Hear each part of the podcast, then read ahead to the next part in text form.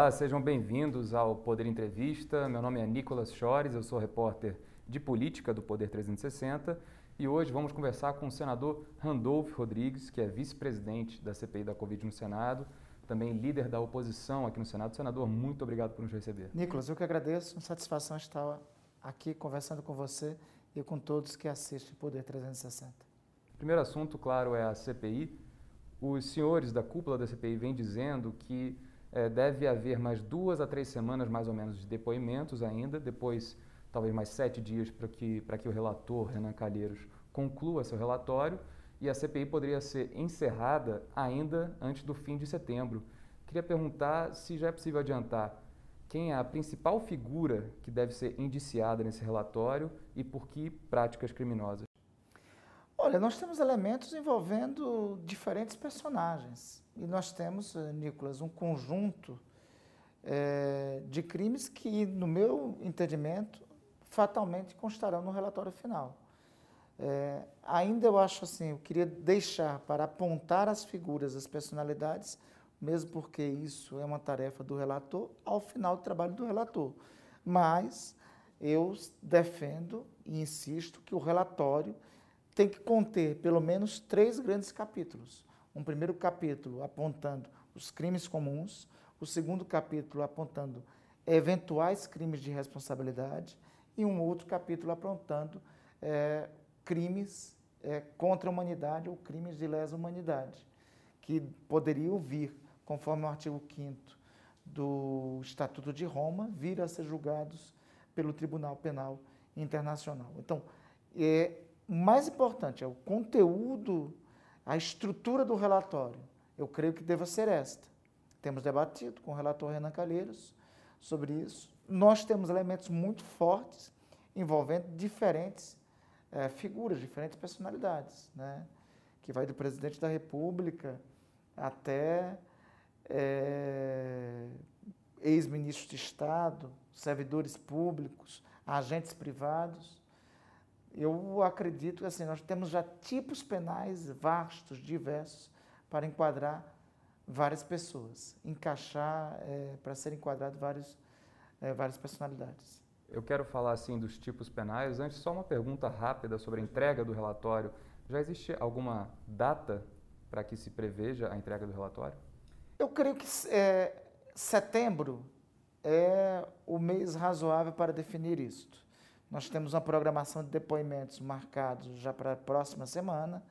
Eu acredito que nós podemos ter mais duas, três semanas é, de depoimentos. Nós aprovamos uma série de requerimentos de convocação no dia de hoje.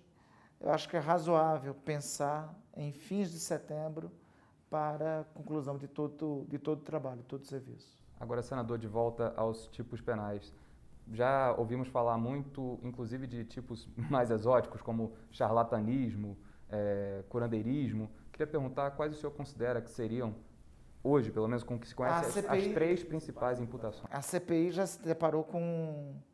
É, eu acho que a quantidade de crimes que a CPI apurou daria um estudo de caso do Código Penal, no meu entendimento. É, tem os que você já informou, tem o crime de epidemia, que, é, no meu entendimento, tem caracterização do crime de epidemia cometido por várias pessoas. Lembrando que o tipo penal do crime de epidemia pode levar de 10 e com agravantes até a 20 anos de prisão. Né? Tem o crime de prevaricação, esse é evidente, notório que todos é, já viram. Tem o crime de falsificação de documento público. Né? Tem corrupção passiva, no meu entender, corrupção passiva mais do que caracterizado nós gostaríamos de chegar até corrupção ativa. É, mas o crime de corrupção sempre é muito difícil para ser perseguido. A eventual ação penal que vai ser desenvolvida pelo Ministério Público, pelas autoridades, eu creio que podem aprofundar os dados em relação a isso. Nós tivemos na CPI depoimentos de figuras é, ou que tinham cargos no governo e hoje tem outros, como Elcio Franco, que era secretário executivo do Ministério da Saúde, Eduardo Pazuello, que era ministro da Saúde, Recentemente, o líder do governo na Câmara, Ricardo Barros, esteve aqui também. E, em todos esses casos, se falou na possibilidade de trazê-los para novos depoimentos. Queria perguntar se existem algumas reconvocações aí na pauta da CPI que o senhor possa nos contar. Ah, eu posso adiantar que a que está basicamente por nós pacificada é do Coronel Elcio Franco, ex-secretário executivo. É, isto porque, vou, depois do depoimento dele, a presença dele é constante em todos os depoimentos. A presença dele é evidenciada no caso Precisa, é evidenciada na história da Davat, no, da, no caso da Road Brands, todos os negócios ocorreram no Ministério da Saúde, nós temos evidências é, da presença do senhor Elcio Franco. Então, eu diria que é inevitável a reconvocação dele. Entre esses nomes que eu citei, o líder do governo na Câmara, deputado Ricardo Barros, esteve aqui é, e o depoimento dele causou assim uma, uma grande irritação entre a cúpula da CPI, o grupo majoritário. Os senhores deram uma coletiva depois e o próprio senhor já declarou que considerou é, que, que, que, não chamaria naquele momento em que veio o, o deputado Ricardo Barros para vir aqui na CPI. Então, queria perguntar: houve um erro de timing, de cálculo da cúpula da CPI de trazê-lo? A minha posição é conhecida. Eu achava que nós não deveríamos ceder às pressões do senhor Ricardo Barros ou de quem quer que seja até o presidente da Câmara veio a entrar em contato com a direção da CPI sobre o depoimento é, do senhor Ricardo Barros. Eu acho que nós deveríamos ter a cautela necessária em relação ao depoimento dele, para juntar mais informações. Veja, o depoimento de hoje, mesmo com o direito ao silêncio do senhor Francisco Maximiano, mas nós confrontamos um fato. É, que no dia 12 de janeiro, o senhor Francisco Maximiano, é, em uma reunião no Ministério da Saúde, advoga que é necessário que na MP 1026 tem um dispositivo que chancele é, a Agência Sanitária da Índia. Dias depois, no âmbito dessa medida provisória, quem é que faz essa emenda? E somente em relação a essa emenda.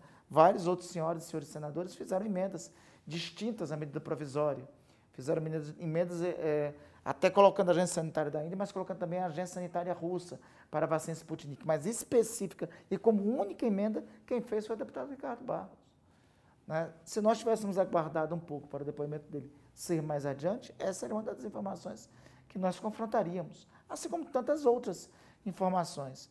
O problema é que é o seguinte, a CPI agiu de boa fé com o senhor Ricardo Barros e ele não teve essa mesma boa fé e ele agiu de má fé para com a CPI. Ele veio, não veio com disposição de colaborar, no intervalo de uma hora mentiu três vezes, mentiu em relação à corda do TCU, mentiu em relação a vacina Cancino, mentiu em relação ao senhor Roberto Dias, Roberto Ferreira Dias, disse que nunca tinha tido nenhum tipo de relação com ele, quando nós temos mensagens de WhatsApp dele encaminhando é, empresas que não continham vacina para negócios com o senhor Roberto Ferreira Dias. Então, as evidências são gritantes sobre o envolvimento do senhor Ricardo Barros. E ele se utilizou, óbvio, das prerrogativas que tem no artigo 53 da Constituição, de inviolabilidade de opinião, palavra e votos, para aqui mentir. Em uma hora de depoimento ele mentiu três vezes. Por isso, aí até já adianto, é, achava que só poderíamos ouvi-lo quando tivéssemos maiores informações e depois que nós viemos a ouvi-lo, hoje eu também acredito que não é producente para a CPI é, ele vir, é, ele ouvir, porque ele vai se, se utilizar das prerrogativas que tem, conforme o artigo 53 da Constituição, para se blindar e mentir infringir o crime de falso testemunho. Então, o senhor está nos dizendo aqui que não deve haver nova, um novo depoimento é do Ricardo Barros, né? Ele está investigado e as provas materiais que temos, eu acabei de dar uma, de declinar, de formar uma. Essa e tantas outras mostram o nível de relacionamento que ele tem. E os senhores citam o nome do Ricardo Barros em conexão com o caso da Covaxin, com o caso da Belcher, com o caso da VTC Log talvez é, até em outras frentes de investigação da CPI. É, o senhor pode nos adiantar? Os negócios que ocorreram no Ministério da Saúde de 2017 até agora, todos, assim, talvez seja um excesso dizer todos, mas 60% dos negócios que tiveram algum tipo de fraude tem alguma passagem do senhor Ricardo Barros ou de pessoas que têm algum tipo de relação direta para com ele. Vê o processo da, da Global Medicamentos é o mesmo modus operandi que ocorreu em relação ao processo da Precisa Medicamentos. É, vai, a, gente vai, a gente monta a cadeia de relacionamento, por exemplo, dos agentes da Precisa, como o Dr. Túlio Silveira, o advogado que veio a essa comissão parlamentar de inquérito, a gente encontra que ele é, veio advogar para o escritório que depois veio advogar para a VTC Log. E, esse, e pelo menos 53 é, contratos que ele veio advogar, 24 ou 25 foram em função da VTC Log. E esta empresa é, acende a contratos no âmbito do Ministério da Saúde na gestão do senhor Gilberto Ock. Aí a gente faz uma, é, um recorte dessa circunstância toda e trazemos para o governo do Distrito Federal o mesmo modus operandi que existia no Ministério da Saúde, se reproduziu e repercutiu no âmbito da Secretaria é, de Saúde do Distrito Federal, controlada também por quem? Pelo Partido Progressista, e sempre com a interveniência do senhor Ricardo Barros. Queria mesmo perguntar do organograma que o senhor exibiu ontem. É... Aquele, inclusive, Nicolas, se me permite, aquele é um dos fluxogramas que temos. Nós temos vários fluxogramas de cadeia de relacionamento que envolvem diferentes personagens. O senhor pode. Claro, um é desse, outro. Esse, aquele fluxograma de ontem da Precisa se interliga com o fluxograma do senhor Francisco Maximiano. O senhor Francisco Maximiano, por exemplo, é um outro fluxograma autônomo que sempre acaba tendo algum tipo de internet conexão é, com o senhor Ricardo Barros. O FibBank é um outro fluxograma autônomo que acaba tendo relação com a Precisa, chegando em personagens como o senhor Marcos Tolentino e chegando ao senhor Ricardo Barros.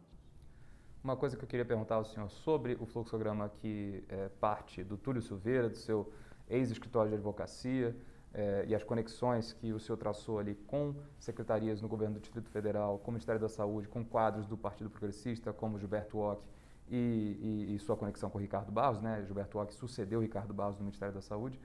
O senador Marcos Rogério, que defende o governo, comparou essa apresentação que o senhor fez ao famoso PPT do Lula, né, que Deltan Dallagnol, procurador da República da Força Tarefa da Lava Jato Curitiba, apresentou na ocasião da denúncia do Lula pelo caso do triplex do Guarujá. Queria perguntar se o senhor Eu acha que essa, saúdo- só um segundo se eu puder, não. nada, É, se a CPI adota estratégias é, que sempre criticou na Lava Jato.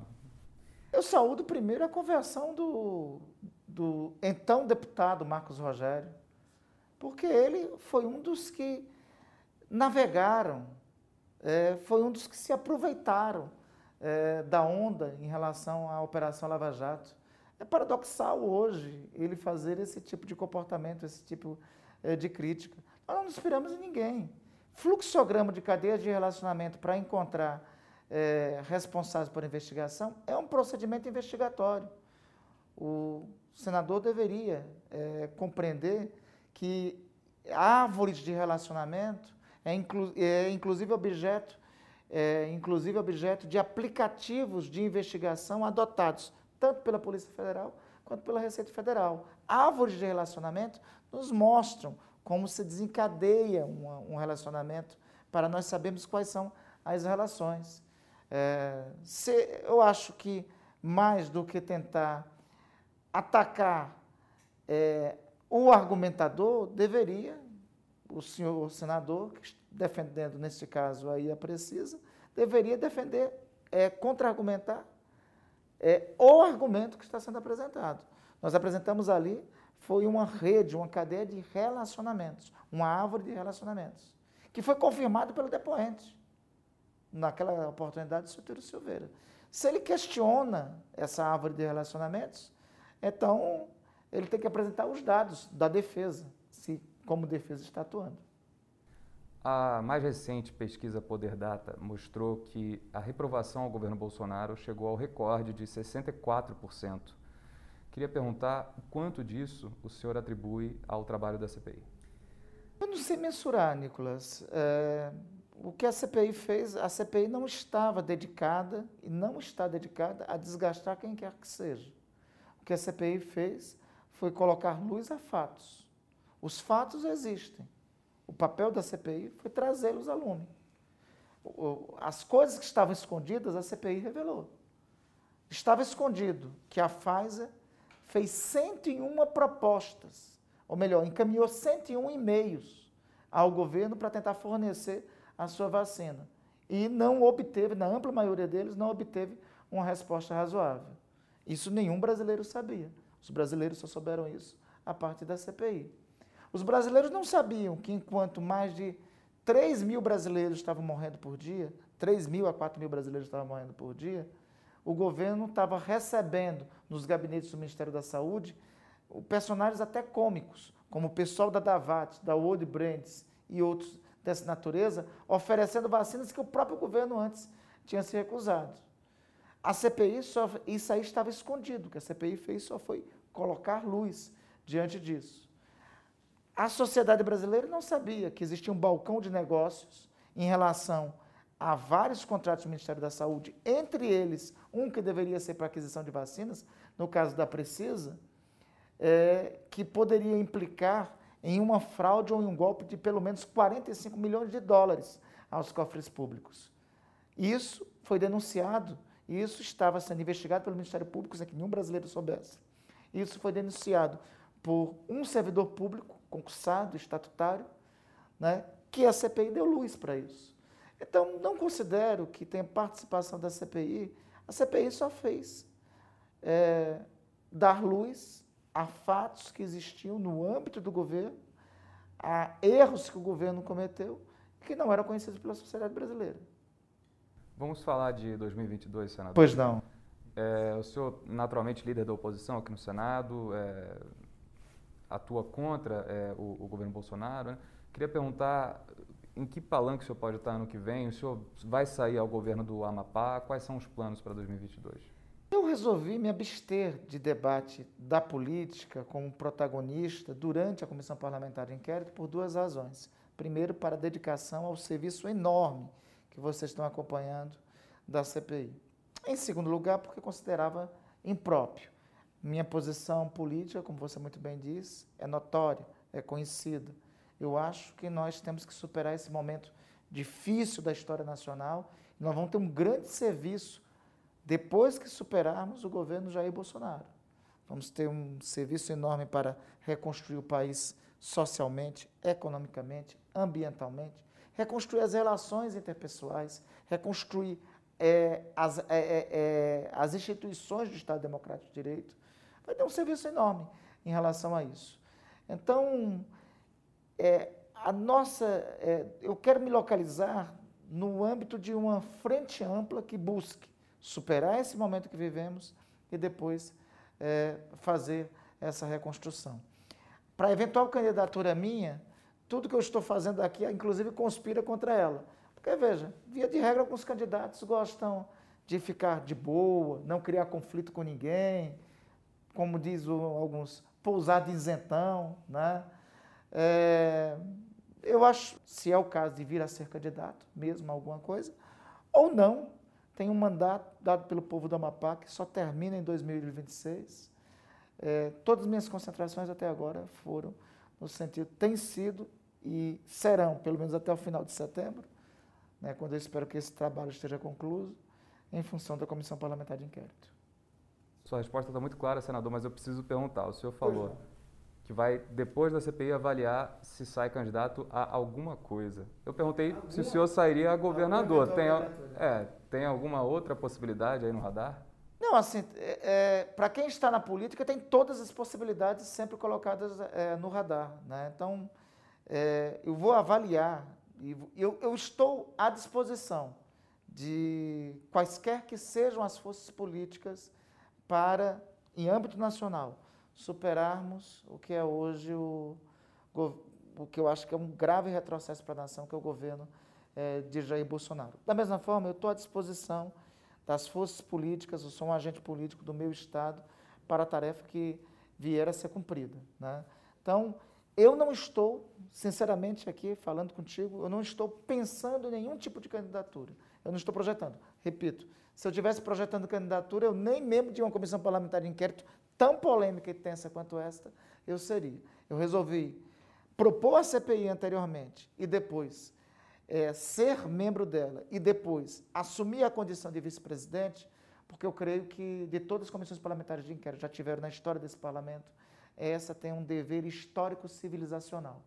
Eu terminando esse trabalho, eu acredito que boa parte do meu serviço, inclusive, é, no parlamento, é, pode ter sido cumprido. E não significa só terminar o trabalho, né? Tem que terminar o trabalho e tem que dar cabo ao relatório. O relatório tem que ter consequência, que eu acho que essa expectativa que todos é, brasileiros, brasileiras têm. Né? Tem que ter consequência. Tem que. As respostas não bastam ser das sessões da CPI. As respostas devem ser, sobretudo, das instituições as quais vão receber o relatório. Só para concluir, a Câmara acaba de aprovar uma proposta de emenda à Constituição que prevê a volta das coligações. No Senado parece muito haver um clima contrário a essa proposta.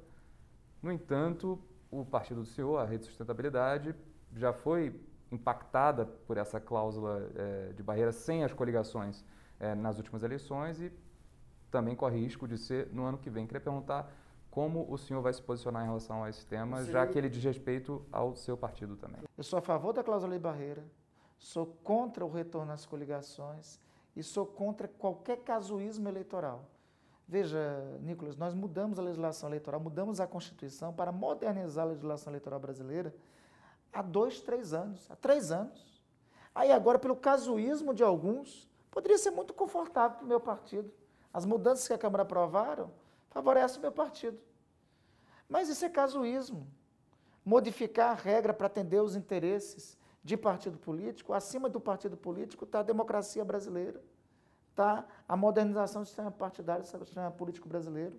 Pelas circunstâncias partidárias, eu poderia ser favorável ao retorno de coligações, poderia ser favorável à flexibilização de cláusula de barreira, mas sou contrário a isso, porque isso faz mal para a democracia faz mal para os institutos da democracia brasileira. Foi um avanço que foi aprovado em 2017.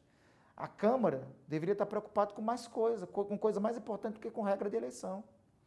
A Câmara incorre no mesmo erro do presidente da República, que fica preocupado com o ministro do Supremo Tribunal Federal e não se preocupa com a inflação a 9%, com o preço da carne, com o preço dos alimentos, com o preço do óleo de soja, com o preço da gasolina para a classe média. Não fica preocupado com 16 é, milhões, com 14 milhões de brasileiros desempregados, com 19 milhões de brasileiros famintos. É, a Câmara também comete o mesmo erro do presidente da República quando fica preocupada com a eleição.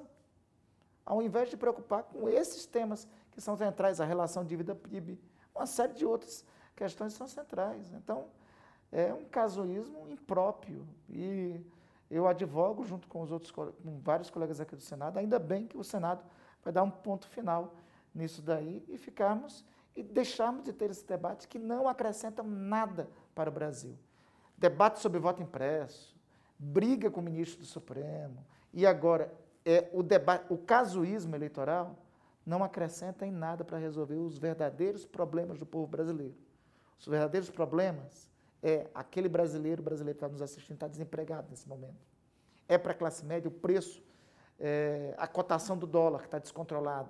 É, são os mercados que estão fugindo daqui do Brasil por conta da instabilidade política. A preocupação central são os 14 milhões de desempregados. A preocupação central é, são esses. A gente tem que parar de ficar distante dos problemas centrais dos brasileiros e buscar dar resposta a eles. Senador Randolfo Rodrigues, vice-presidente da CPI da Covid no Senado, líder da oposição no Senado também, muito obrigado por essa entrevista. Nicolas, a satisfação é toda minha.